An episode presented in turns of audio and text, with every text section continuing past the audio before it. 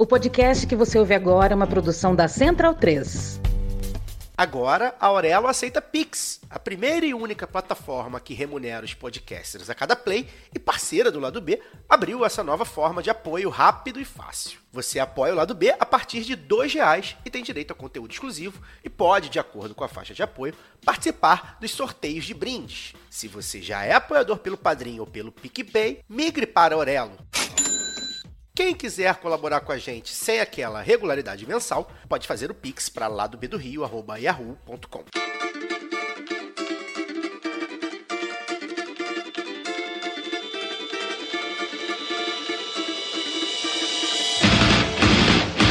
Olá, ouvintes da Central 3.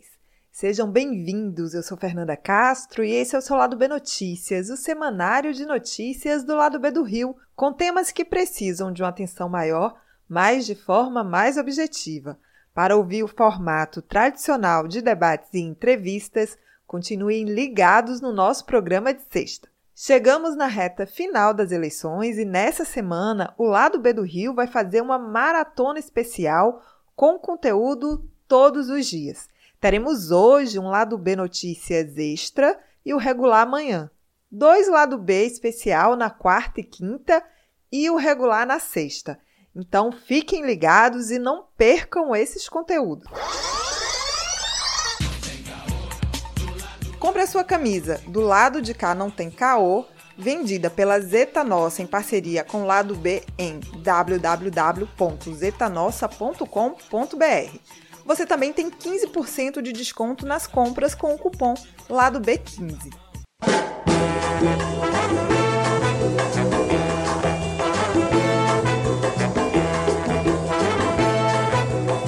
No programa dessa segunda, falo com Natália Russo, candidata a deputada estadual pela coletiva feminista do PSOL no Rio de Janeiro, e converso com Vinícius Camargo, candidato a deputado federal pelo PSTU, também no Rio de Janeiro.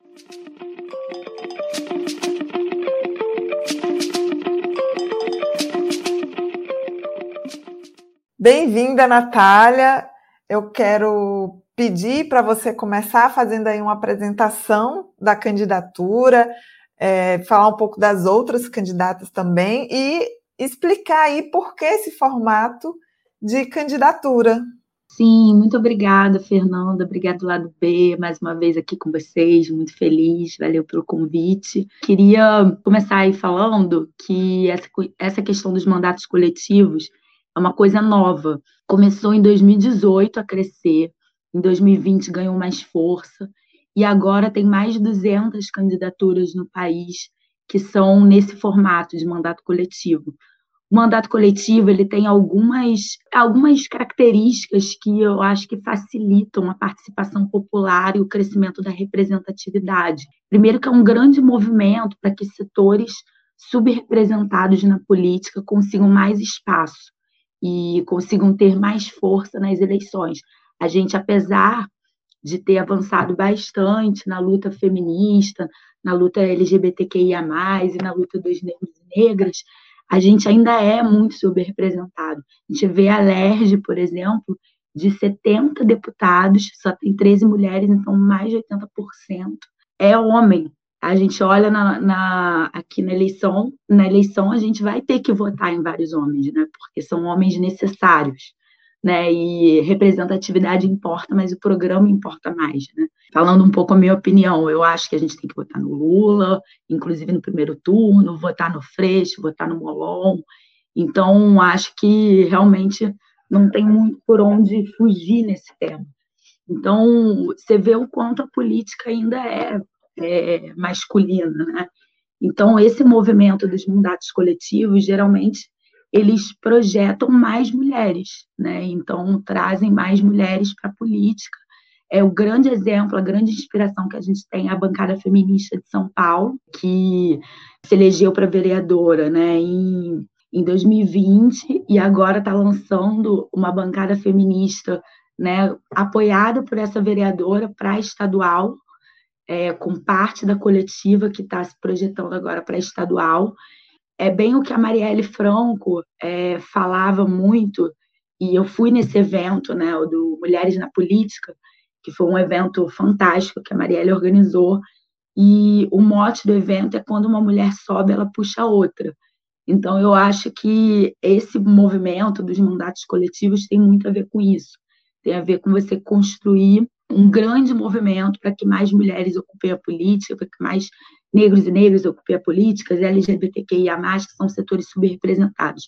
E, para além disso, eu acho que o mandato coletivo ele, ele favorece a participação popular é, e a construção no território, nos bairros, é, com as pautas específicas de cada local, envolvendo as pessoas, envolvendo, dando protagonismo para os movimentos sociais, que eu acho que a verdadeira mudança que a gente precisa no país, na política, é, na luta por um, contra a desigualdade, por justiça social, ela só vai ser conquistada se tiver mais participação do povo. Falando aí agora um pouco sobre a nossa candidatura, né, que você perguntou também, a gente tem uma representatividade de pautas também, e isso é muito legal. Tem a Tatiane Araújo, que é a nossa representante, inclusive, na urna, porque é, como a coletiva ainda está em processo né, de regulamentação, o TSE já discute esse tema, mas ainda não regulamentou, e tem, inclusive, projetos de lei é, para regulamentar, mas que ainda não foram aprovados. É, a gente precisa ter uma representante jurídica, e que vai ser um CPF, que vai ser né, a representante na urna, e que vai ser, na verdade, a pessoa que vai estar no plenário. Então, ela que vai ser a nossa porta-voz no plenário. Então, a Tatiani, ela é trabalhadora do INCA, trabalhadora há 12 anos do INCA, é, servidora da saúde pública, uma lutadora, portanto, em defesa do SUS, assistente social, é, tem todo um debate também sobre legalização do aborto. Ela é de um grupo chamado Assistentes Sociais pelo Direito de Decidir. É uma figura, é, liderança importante da área da saúde. A Kênia é professora ela foi professora da, da rede estadual, foi professora do Pedro II, agora ela é professora da UF, foi liderança sindical da luta da categoria, uma defensora da educação em todos esses é, momentos, né? Ela foi do CEP, foi do Sindiscop, que era o sindicato lá dos profissionais do Pedro II, e foi também da, da ADUF. A Ivanilda é uma mulher negra da Baixada Fluminense, é uma pessoa que traz essa representatividade fundamental para a coletiva, da luta do movimento negro, da pauta antirracista, e também uma trabalhadora da Universidade Rural, e foi durante muito tempo presidente do Sindicato dos Trabalhadores e foi da FASUBRA, da Federação dos Sindicatos das Universidades Brasileiras. Então, é uma liderança nacional também da área da educação e uma liderança do movimento negro que fez várias atividades de solidariedade na pandemia, ganhou até esse prêmio Marielle Franco lá da Câmara de Seropédica.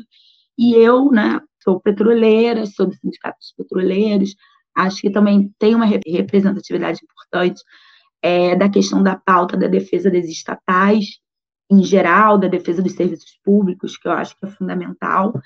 E, para além disso, eu sou muito da pauta ecológica, né? Então, a gente até já fez um debate aqui, né, no lado P sobre transição energética, e eu defendo muito uma relação com a natureza menos mercadológica, né, e mais ecológica e socialista, né, digamos assim, menos consumista, mais é, voltada para as necessidades das pessoas e da natureza como um todo, com muito respeito à vida. Então, isso entra a questão da defesa dos animais, a defesa é, do meio ambiente como um todo. Então, assim, são pessoas que têm, de alguma forma, uma atuação em várias áreas, e às vezes a gente escolhe um deputado por um determinado nicho, é, uma pauta específica, mas o deputado tem que se posicionar sobre tudo. Então, eu acho que ganha muita força a gente ter pessoas com diferentes, é, mais do que conhecimento, é lugar de fala, é trajetória de vida, é, atuação política real, porque não, não é uma coisa que a gente está passando a atuar agora por causa da eleição. É uma coisa que tem uma trajetória de luta e envolvida, é, que tem a ver com o que a gente defende mesmo, no dia a dia. É uma luta cotidiana, na verdade, a política, não é só de dois em dois anos, né, a eleição. Então, eu acho que essa questão do mandato coletivo favorece que tenha esse ponto de contato, esse elo com várias pautas. A gente tem dito que a gente quer ser a primeira coletiva eleita na Alerj. E eu acho que a gente está aí com chance e é isso, vamos lá. Nós temos vivido esse quadro horrível, né?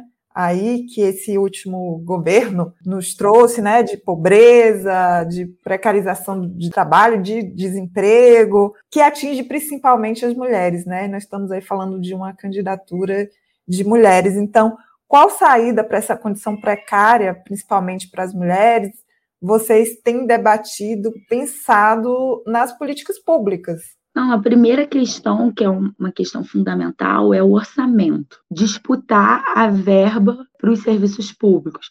Isso passa por uma luta nacional, que eu acho que, como deputados estaduais, a gente vai ter que apoiar, fortalecer, é, revisão do teto de gastos, é, taxação das grandes fortunas é fundamental, uma reforma tributária, uma auditoria da dívida pública. Então, são temas nacionais que acho que é importante a gente contribuir na denúncia, na explicação, no esclarecimento. Do ponto de vista do Estado do Rio, a gente tem uma grande questão que é, é das isenções fiscais que hoje consomem grande parte do orçamento. A questão dos, dos royalties, que é um tema que muito me interessa e que eu tenho buscado estudar bastante sobre isso. Hoje em dia, os royalties são desviados para fechar as contas do governo, para a Previdência Pública, que tem sido, inclusive, parte de um escândalo né, no Rio Previdência, por parte do governo. E tem também toda a questão do, do endividamento do, do Estado do Rio, que, teoricamente, né, tem também dado um, um problema grande, assim, então, eu acho que a gente precisa disputar esse orçamento e fazer uma discussão orçamentária é, forte, acompanhar, fiscalizar o que, que é autorizado, o que, que é realmente executado. E a gente está com uma ideia de fortalecer um fórum popular do orçamento, fazer uma discussão, é, inclusive envolvendo os movimentos sociais, gerando participação popular sobre isso. E aí entram algumas propostas, né? Porque também, né, o orçamento para quê? A gente sabe que tem dinheiro, é isso, o dinheiro está sendo utilizado para pagar uma dívida é, do Estado impagável, né, para desvio de recursos e etc., e isenções fiscais. Então, a partir do momento em que a gente faz essa discussão de orçamento, também abre a possibilidade da gente é, ampliar alguns debates. Então, a gente, como mulher, a gente tem feito muito um debate que, inclusive, está na agenda Marielle Franco, que é o Sistema Estadual de Cuidados. A gente tem defendido isso, que é criar equipamentos públicos que concentrem é, diversos serviços públicos em cada bairro. Então, que isso facilite a vida, porque o que a gente tem dito assim é que quando o serviço público falta, geralmente isso é coberto por uma mulher a sobrecarga é da mulher. São as mulheres as maiores chefes de família, então são as mulheres que vão ter que se desdobrar para cuidar das crianças, cuidar dos idosos, que muitas vezes vão ter que é, ir para um trabalho mais precário para conseguir dar conta de pegar a criança na escola, de levar a criança para a escola, de.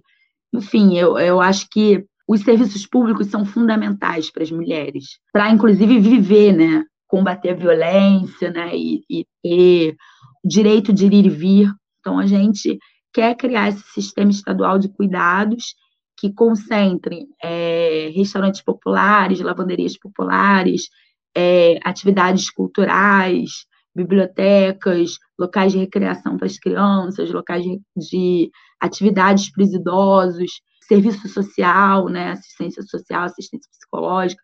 Então, assim, um grande local em que seja um espaço que esse cuidado seja assumido pelo Estado e não fique somente a cargo exclusivo das mulheres, com as mulheres tendo que cumprir dupla, tripla, quádrupla jornada.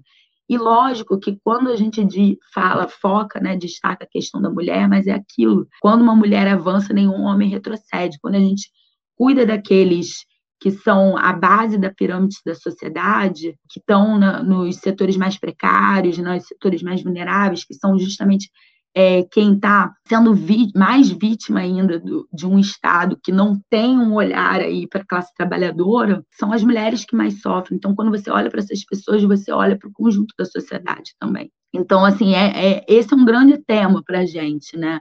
Que tem a ver com a esfera da reprodução social, que fica totalmente a cargo das mulheres na medida em que você tem uma crise dos serviços públicos, uma crise do cuidado, como é chamado por algumas pessoas. Mas, assim, acho que também tem outros temas fundamentais, como a questão das escolas serem é, pontos de cultura, ocupar as escolas com cultura, é, abrir as escolas nas férias e nos, e nos finais de semana como parte de atividades, escolas integrais, com valorização dos profissionais da educação, né, e é, o mínimo, né, que deveria ser garantido, que aqui no Estado não é, que é o piso nacional, né, que aqui sequer é pago o piso nacional. Então, acho que esse tema também é fundamental aí para a classe trabalhadora. Você é petroleira, né? Então vamos tocar nesse assunto que também é muito fundamental para o país e para o Rio de Janeiro, né? A Petrobras, a gente já conversou aqui sobre isso numa outra entrevista, ela vem aí sendo desmontada, né?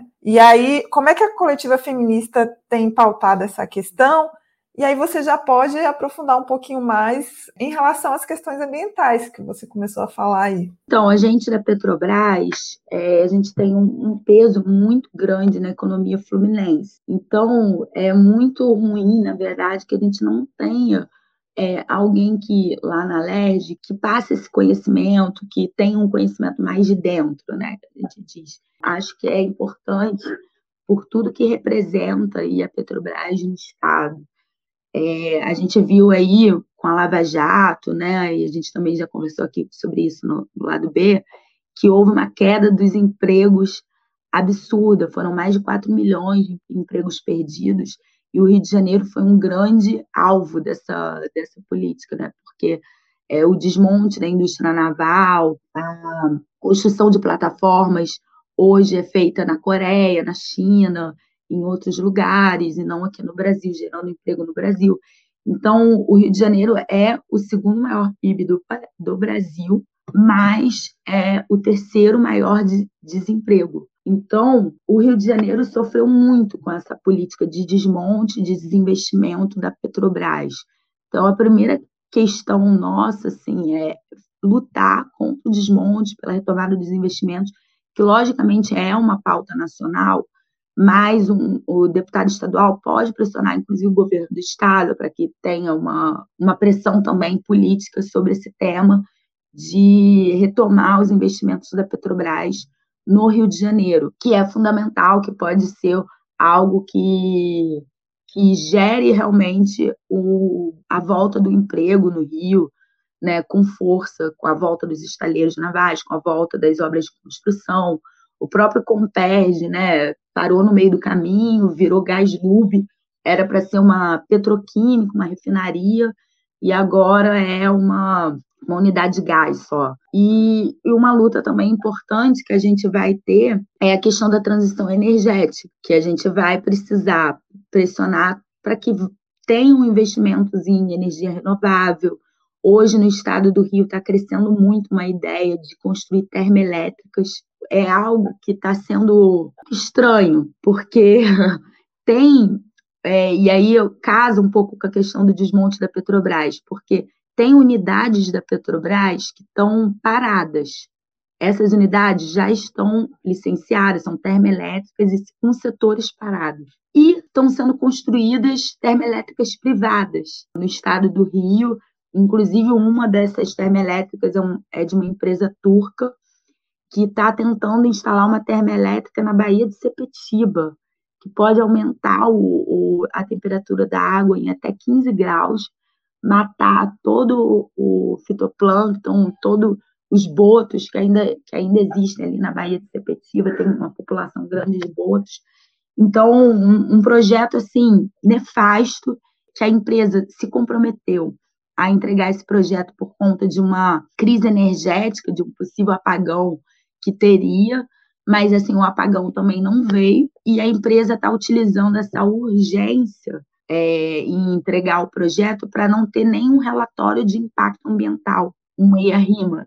A empresa não apresentou e está querendo inaugurar a termoelétrica na Baía de Sepetiba sem apresentar EIA-RIMA. Um negócio absurdo e o INEA liberou, aí os movimentos sociais estão buscando na justiça derrubar essa liberação de urgência, e é algo que não faz sentido, e a gente da Petrobras pode dizer isso de carteirinha, porque tem unidade da Petrobras que já está licenciada, que já tem, que está parada.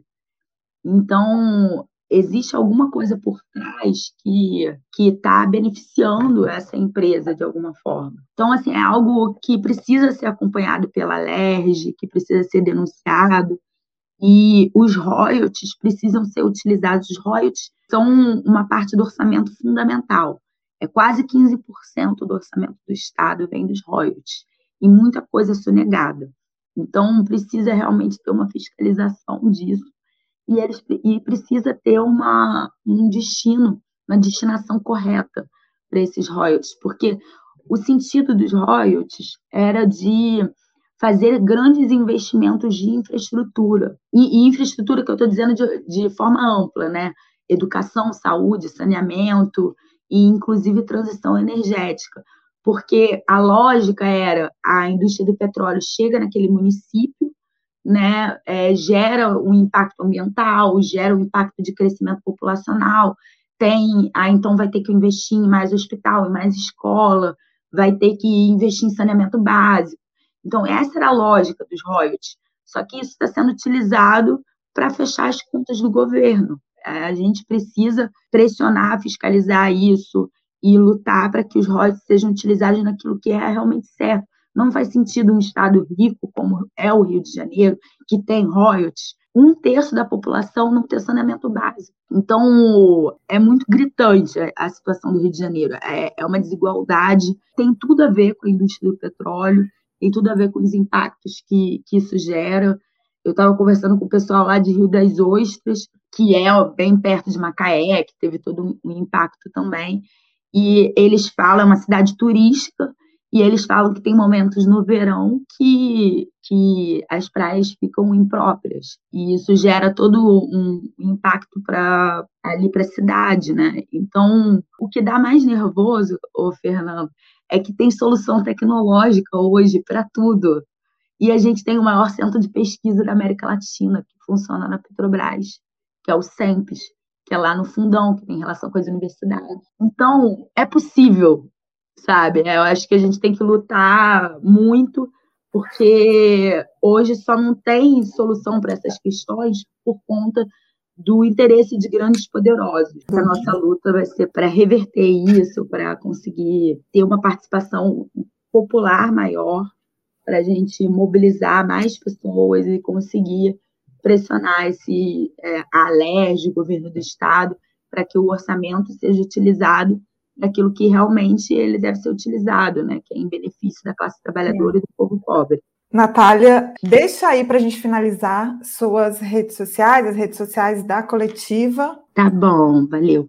É, então, gente, obrigada de novo pelo convite. Segue a gente lá nas redes sociais. Eu sou Natália Russo 50, tô no, no Instagram e no Twitter também, e no Facebook, é como Nath Russo a coletiva feminista, Coletiva Feminista PSOL, que também está no Instagram, que está no Instagram e está também no, no Twitter e no Facebook.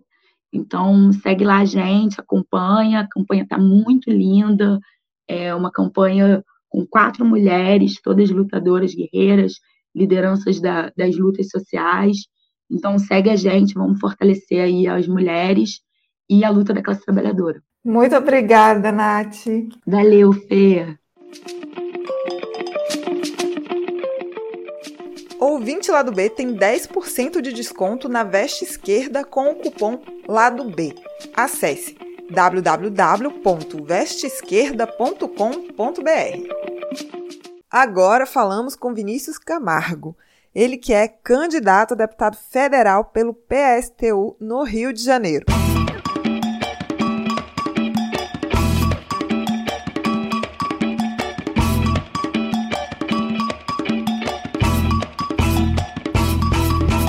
Bem-vindo, Vinícius. É um prazer ter você aqui no lado B Notícias. E aí, vamos começar com você falando um pouco da sua trajetória, o que te trouxe até essa candidatura e como é que tem sido a campanha. Não, tá. Eu, é, na minha militância política, se deu a partir da minha entrada na Petrobras, né? Eu comecei a ver a atuação do movimento sindical e a partir daí fui me aproximando dessa atuação do movimento sindical e me engajei sindicalmente, depois politicamente no PSTU, né? É, me aproximei dos companheiros pela política que colocavam, também consequente com a questão da Petrobras, né?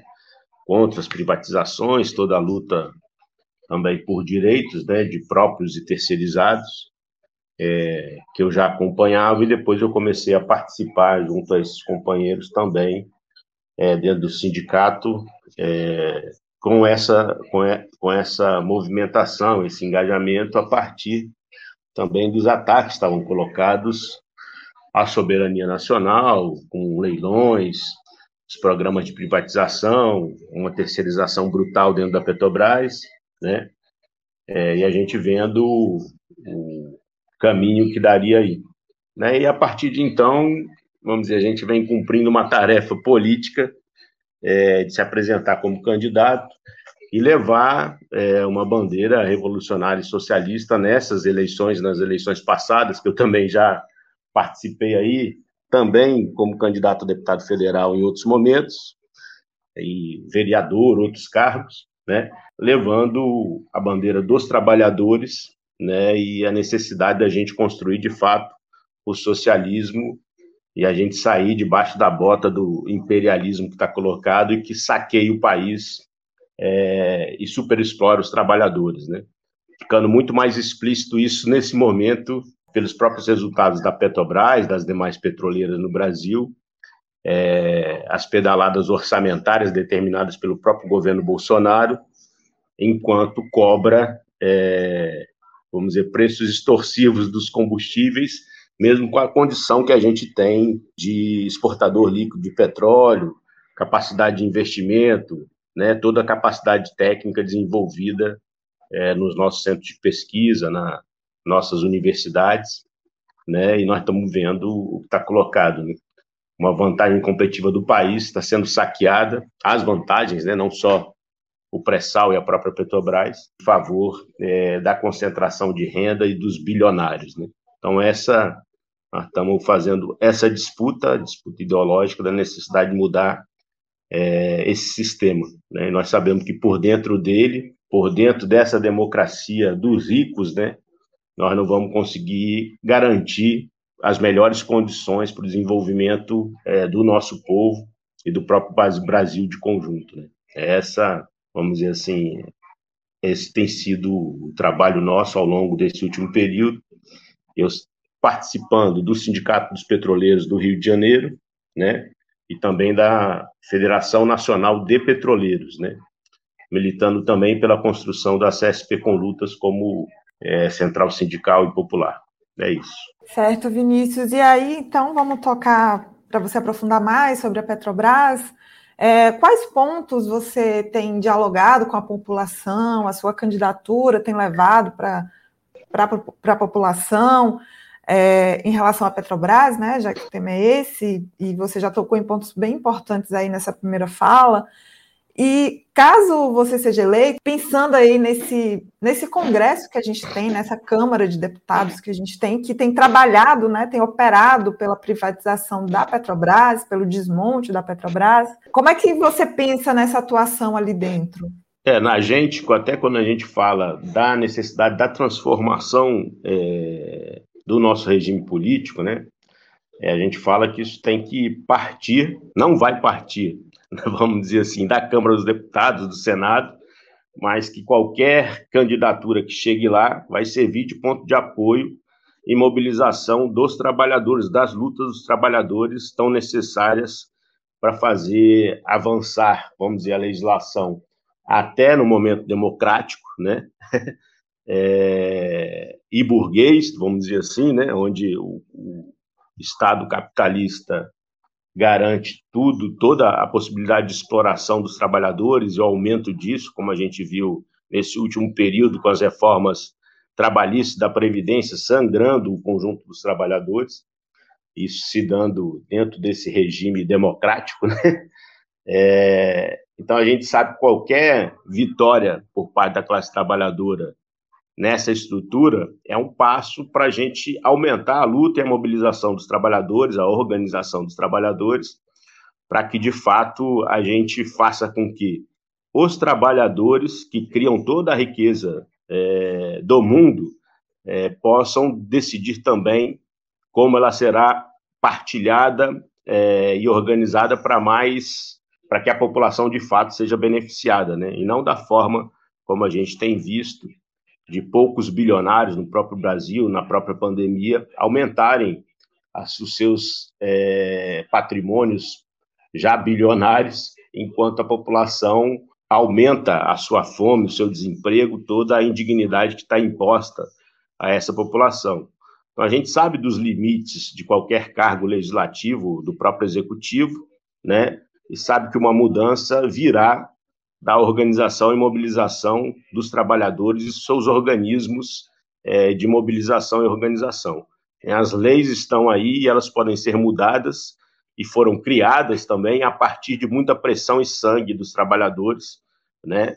mas expressam ainda é, o direito é, dos grandes empresários explorarem e superexplorarem explorarem os trabalhadores, como a gente tem visto ficado mais explícito ainda nesse último período, e também pelo que tá, acontece no mundo do petróleo e no próprio Brasil, com a política de paridade de importação, que determina a nossa população que ela vai comprar combustível em dólar e, vai, e ainda como se toda a nossa produção fosse importada, né?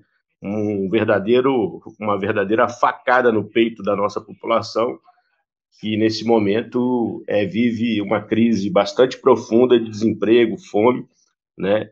também por essa política determinada pelo governo Bolsonaro, continuada pelo governo Bolsonaro, é, contra o conjunto da população em benefício é, dos estratos mais é, ricos do país, né?